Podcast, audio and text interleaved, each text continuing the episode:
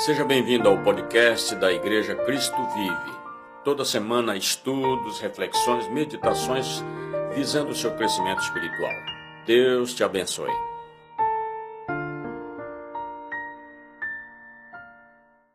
Saudando os irmãos, saudando os amigos com a paz do Senhor Jesus Cristo. Como eu disse no início, trago para você hoje uma palavra abençoada, uma mensagem que é do alto, do coração de Deus para o seu coração. E eu espero que realmente todos que ouviram essa palavra sejam é, renovados na sua fé, na sua esperança e, e entenda realmente que nós estamos aqui é, numa transição. O crente, o cristão está com os pés na terra e o pensamento nos céus. Nosso tema de hoje, dando sequência à série de mensagens do mês de outubro, cujo tema é Fortalecendo a Esperança. Nosso tema de hoje é Buscai as coisas lá do alto.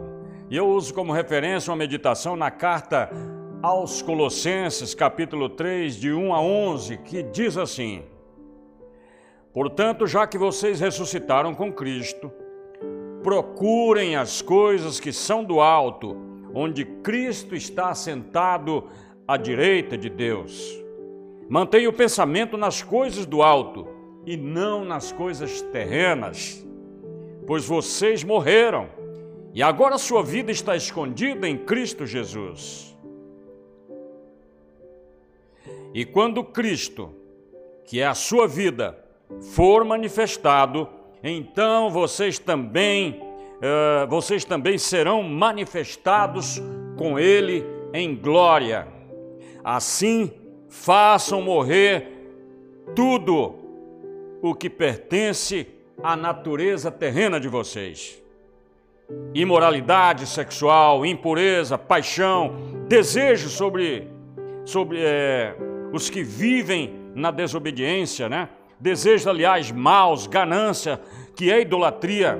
E é por causa dessas coisas que vem a ira de Deus sobre os que vivem na desobediência, as quais vocês praticaram no passado, quando costumavam viver nelas. Mas agora, abandonem todas estas coisas: ira, indignação, maldade, maledicência, linguagem decente do falar.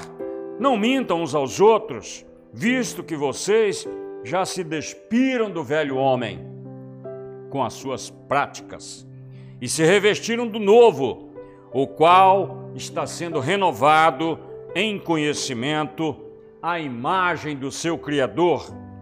Nessa nova vida já não há diferença entre grego e judeu, circunciso e incircunciso, bárbaro, cita, escravo, livre, mas Cristo é tudo e está em todos. Glória a Deus por essa palavra, que ela seja realmente é, que ela impacte o seu coração, a sua vida, para você entender como nós devemos viver neste mundo, nesta terra, enquanto aguardamos o momento maior que será o arrebatamento da igreja, que já está tudo preparado pelo nosso querido Jesus.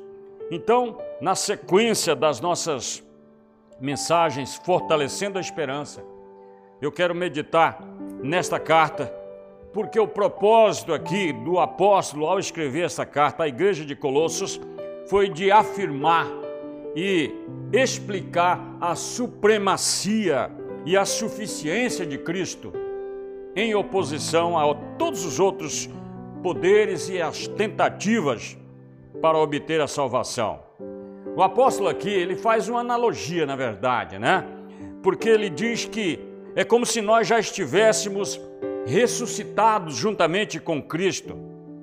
E assim falando, ele nos exorta a buscar as coisas é, lá do alto, onde Cristo vive assentado à destra de Deus. Ora, se nós estamos buscando as coisas lá do alto, nós devemos, obviamente, pensar nessas coisas e não nas terrenas, né?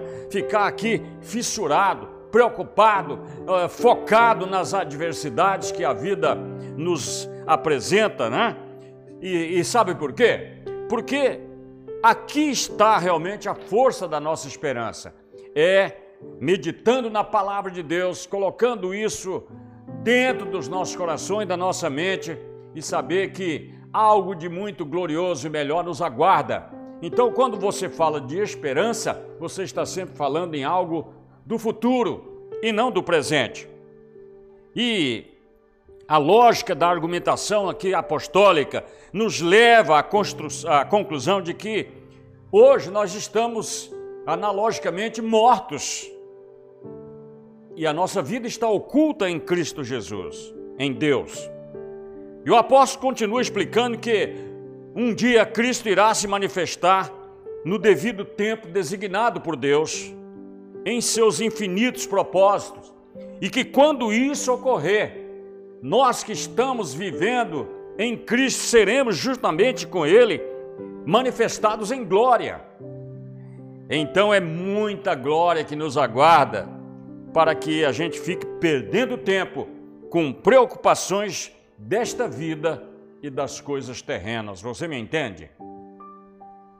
Como indivíduos, as nossas posturas de fé e de esperança, elas têm um impacto profundo nas nossas vidas. A atitude de uma pessoa em aceitar Jesus como seu Senhor e Salvador afeta os relacionamentos, muda a sua visão, define a sua abordagem para o sucesso na vida cristã.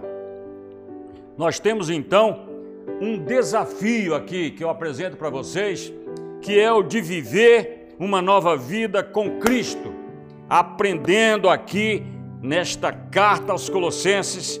E eu quero dizer para você que isso requer de nós uma atitude realmente de mudança. Mas a atitude não é tudo ela é uma coisa que pode fazer a diferença realmente. A sua mente, a minha mente, deve sempre estar ocupada com pensamentos e desejos espirituais. E é isto a proposta desta carta. Bem, como está a situação hoje dos cristãos no mundo? Nós estamos em união com Cristo.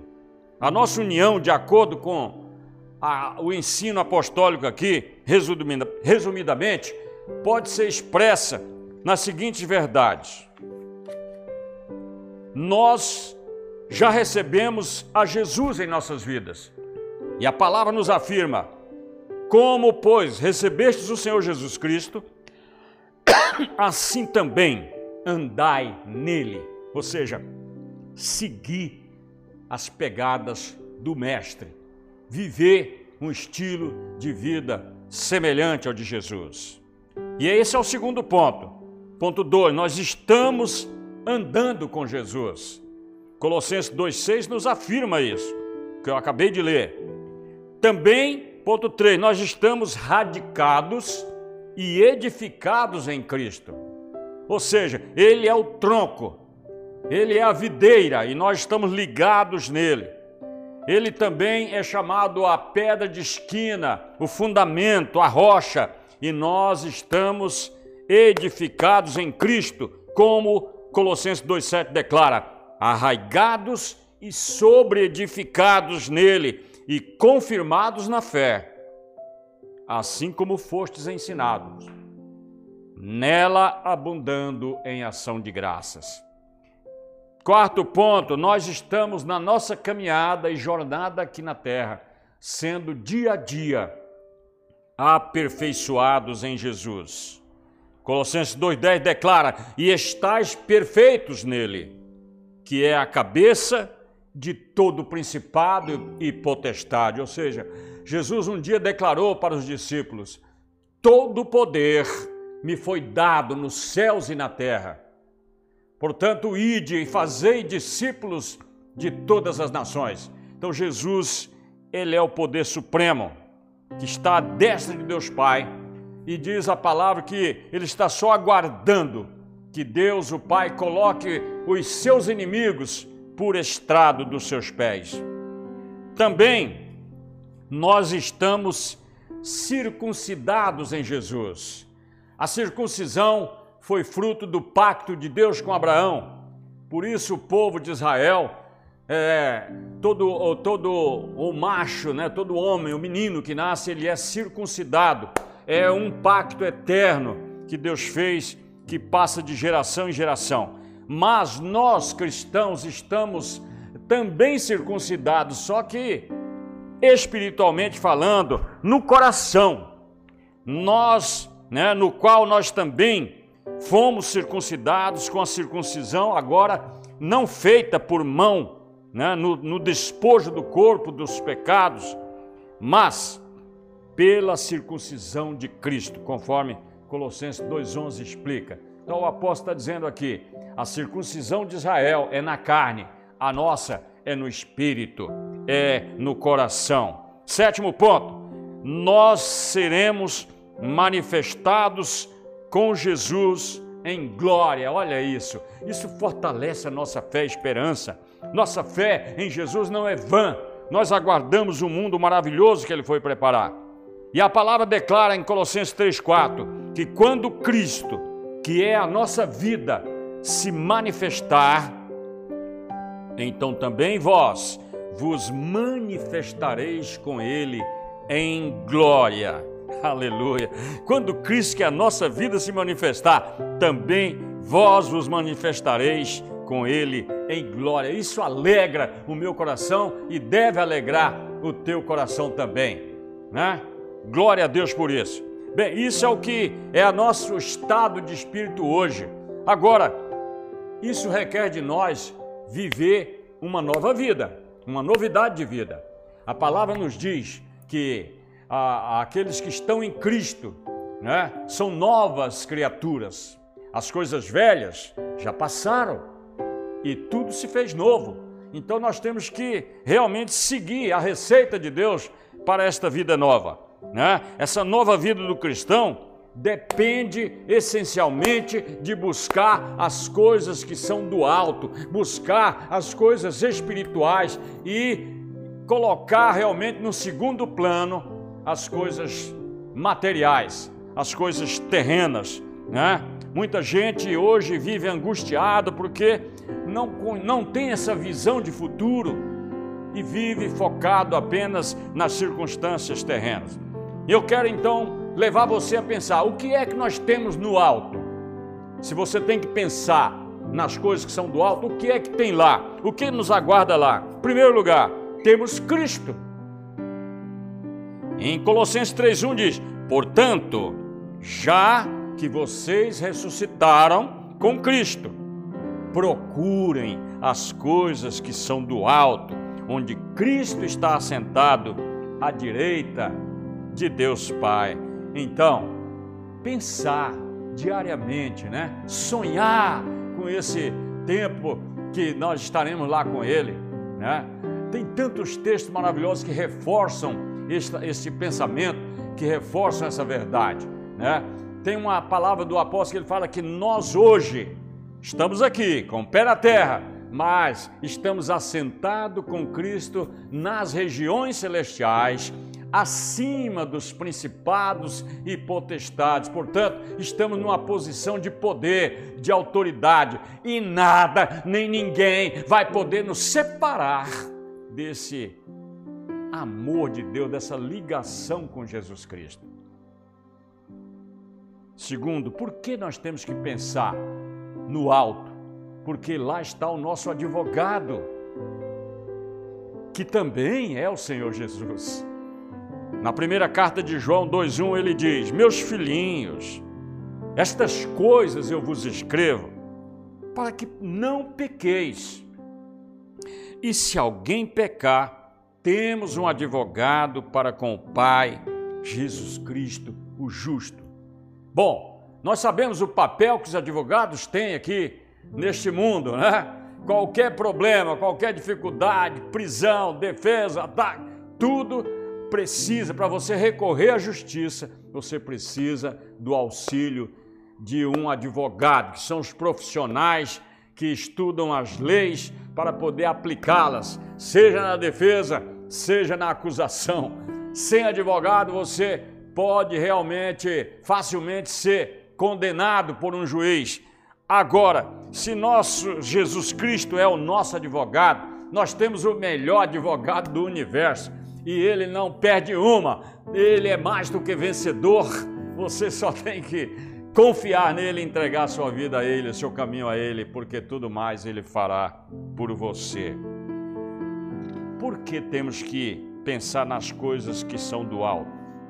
Porque lá temos o nosso sumo sacerdote, que também é o Senhor Jesus. Aqui nós temos pastores, nós temos bispos, presbíteros, temos missionários, temos apóstolos. Então são pessoas que Deus levantou para cuidar da sua igreja, cuidar do seu rebanho, mas são homens falhos, homens também sujeitos a todo tipo de fraqueza, de pecado. E lá não, lá nós temos o sumo sacerdote das nossas almas, aquele que deu a sua vida por nós na cruz do Calvário, aquele que nos apresenta ao Pai, ele que nos leva diante do Pai dizendo: Pai, eu dei a minha vida por eles, portanto já não há nenhuma condenação para aqueles que estão em Cristo Jesus. Nós agora podemos chegar diretamente ao trono da graça de Deus, representados pelo nosso sumo sacerdote, aquele que fez tudo por nós. Por isso, está escrito em Hebreu 2,17: convinha que em tudo fosse semelhante aos irmãos, para ser misericordioso e fiel, sumo sacerdote, naquilo que é de Deus, para expiar os pecados do povo. Segundo a velha aliança do Antigo Testamento, os sacerdotes compareciam diante do altar de Deus para espargir sangue e assim impetrar o perdão dos pecados do povo. E ele também, uma vez por ano, entrava no Santo dos Santos para espiar a si próprio e ali receber mais unção do Senhor. Agora não, esse, esse cerimonial antigo acabou. Jesus, dando a sua vida na cruz, abriu um caminho direto para o trono da graça e Ele agora nos representa diante do Pai. Nossos pecados foram pagos por Ele. E nós devemos confiar integralmente nossas vidas a Ele. Ele é o único que tem esta, esta credencial de representar a sua igreja diante do Pai. Olhando para o alto, para as coisas do alto, a nossa novidade de vida implica também que no alto nós temos o nosso Pai, o Pai eterno, aquele que foi apresentado por Jesus Lá em Mateus 6,9, sim, portanto vós orareis assim: Pai nosso que estás nos céus, santificado seja o teu nome. A nossa fé está firmada num Deus trino, Pai, Filho e Espírito Santo. E o Pai, ele nos amou profundamente e a ponto de nos dar o seu único filho, seu unigênito filho para morrer na cruz, para resgatar a humanidade pecadora. Todo aquele que nele crê tem a vida eterna. Também há uma outra realidade que nos aguarda na glória, no alto. Os nossos amados, aqueles que nos antecederam, que já estão com o Senhor lá. Está escrito na primeira carta aos Tessalonicenses, capítulo 4, de 16 a 18, a seguinte verdade: Porque o mesmo Senhor descerá do céu com alarido, com voz de arcanjo, com a trombeta de Deus, e os que morreram em Cristo ressuscitarão primeiro. Depois nós, os que ficarmos vivos, seremos arrebatados juntamente com eles nas nuvens, a encontrar o Senhor nos ares e assim estaremos sempre com o Senhor. Olha, isso nos dá, nos enche de esperança, nos enche de fé, nos faz ficar mais ligados, mais antenados, mais conectados com o Senhor. Nós não podemos perder de maneira nenhuma este grande evento. Temos que andar em novidade de vida, exatamente para estar lá, neste junto com esses milhares de milhares que passarão por essa experiência sobrenatural. Também olhando para o alto, nós vamos encontrar o nosso tesouro. Que tesouro é esse? Mateus 6, 19 a 21 diz: Ajuntai tesouros no céu, onde nem a traça nem a ferrugem consomem, onde os ladrões não minam nem roubam, porque onde estiver o vosso tesouro, aí estará também o vosso coração. Muita gente tem tesouros aqui enterrados, tesouros no banco, mas aqui é, hoje existem as moedas Bitcoin, as moedas virtuais, né? E muita gente tem caído aí nas, nas tramas, né, dos ladrões de internet, né? E, e assim muita gente tem, tem caído nessas coisas, perdido milhares e milhares de reais. Então são coisas voláteis, não tem segurança nenhuma. Guardando aqui onde o ladrão rouba, onde a ferrugem consome, onde a traça corrói nosso verdadeiro tesouro está nos céus. Lá estará seguro eternamente. Sétimo ponto dessa nossa novidade de vida enquanto estamos aqui seguindo com Cristo, teremos uma recompensa. Sabendo, diz Colossenses 3:24, que recebereis do Senhor o galardão da herança, porque a Cristo Senhor servis então, Deus, Cristo prometeu que aquele que for fiel até o fim receberá uma coroa de glória, uma recompensa. E Pedro arremata dizendo: para uma herança incorruptível, incontaminável e que não se pode murchar, guardada nos céus para vós. Então, nós, algo de maravilhoso, sublime nos aguarda. O apóstolo Paulo, ele, ele, ele teve uma experiência sobrenatural de arrebatamento, ele diz: Eu fui ao terceiro céu. Eu não sei se no corpo ou fora do corpo, era tão real e vi coisas que impossível de descrever.